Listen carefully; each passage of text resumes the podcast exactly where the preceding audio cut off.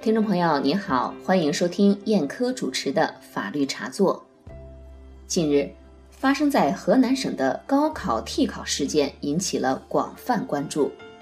六月十七日，针对中央电视台报道湖北大学生到河南开封杞县等考点参加高考替考的事情，河南省招办回应，在今年的高考工作中。河南省已经查实违规违纪考生一百六十五人，其中一百二十七人替考。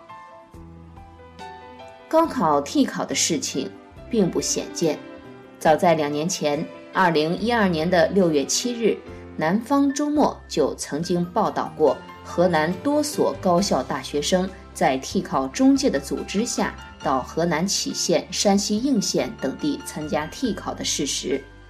南方周末的这两篇文章分别是：枪手在行动，买枪两万五上一本。南方周末报道该事之后不久，组织去杞县等地替考的甲、乙和组织去应县等地替考的丙、丁均被公安机关抓获。但同样是组织替考。这四个人面临的法律惩罚却不尽相同。甲、乙最终没有被起诉，丙、丁各获刑十一个月。为什么同样是组织替考，他们却是截然相反的命运呢？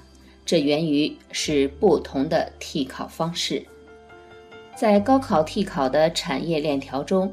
拿着雇主的身份证和准考证直接进场替考，被称作应考；而通过伪造证件、瞒过监考老师审查进行替考的，则被称为软考。在以往的判例中，对软考的处罚，它是有明确的法律依据的，比如以伪造居民身份证罪判处组织者有罪。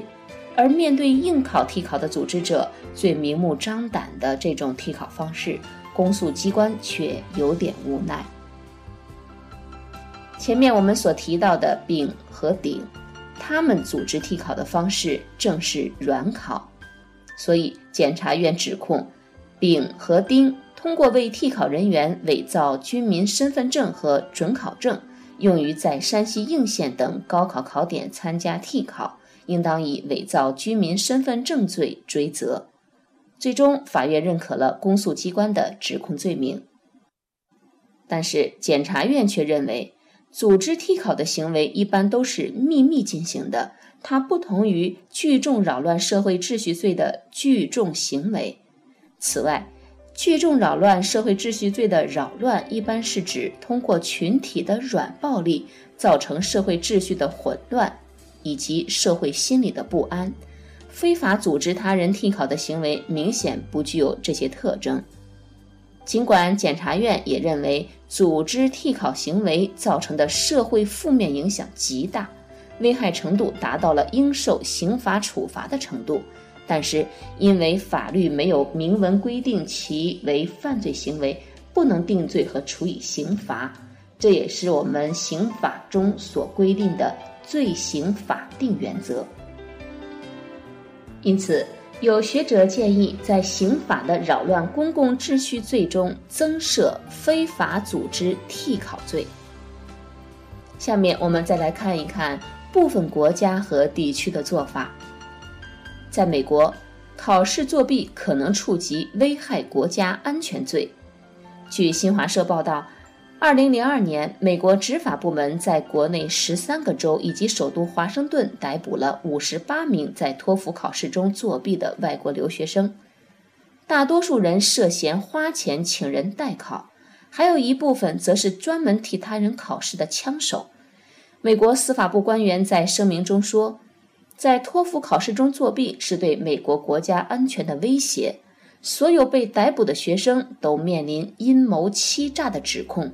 如果指控成立，将面临最高五年监禁和二十五万美元罚款的处罚。在香港，按照刑事罪行条例的相关规定，替考是按照虚假文书犯罪论处，如果定罪，可以判刑十四年监禁。专门为考试作弊立法的是台湾。台湾地区刑法第一百三十七条规定了妨害考试罪，对于依考试法举行的考试，以诈术或其他非法之方法使其发生不正确的结果者，处一年以下有期徒刑、拘役或者三百新台币以下罚金。台湾的妨害考试罪将替考者和组织替考者，甚至被替考者都纳入了规范。不过，依照考试法，这个罪名仅仅针对的是公务员考试，而高中、大学入学等定期举行的大规模考试不在其约束范围之内。视情况，一般以伪造文书，呃，论处。曾经在台湾有立法委员，呃，两千零五年七月对妨害考试罪提出了修正案，希望加大处罚力度，并将全岛入学考试都纳入规范。但从二零一四年最新的一次修订来看，这种建议并未得到采纳。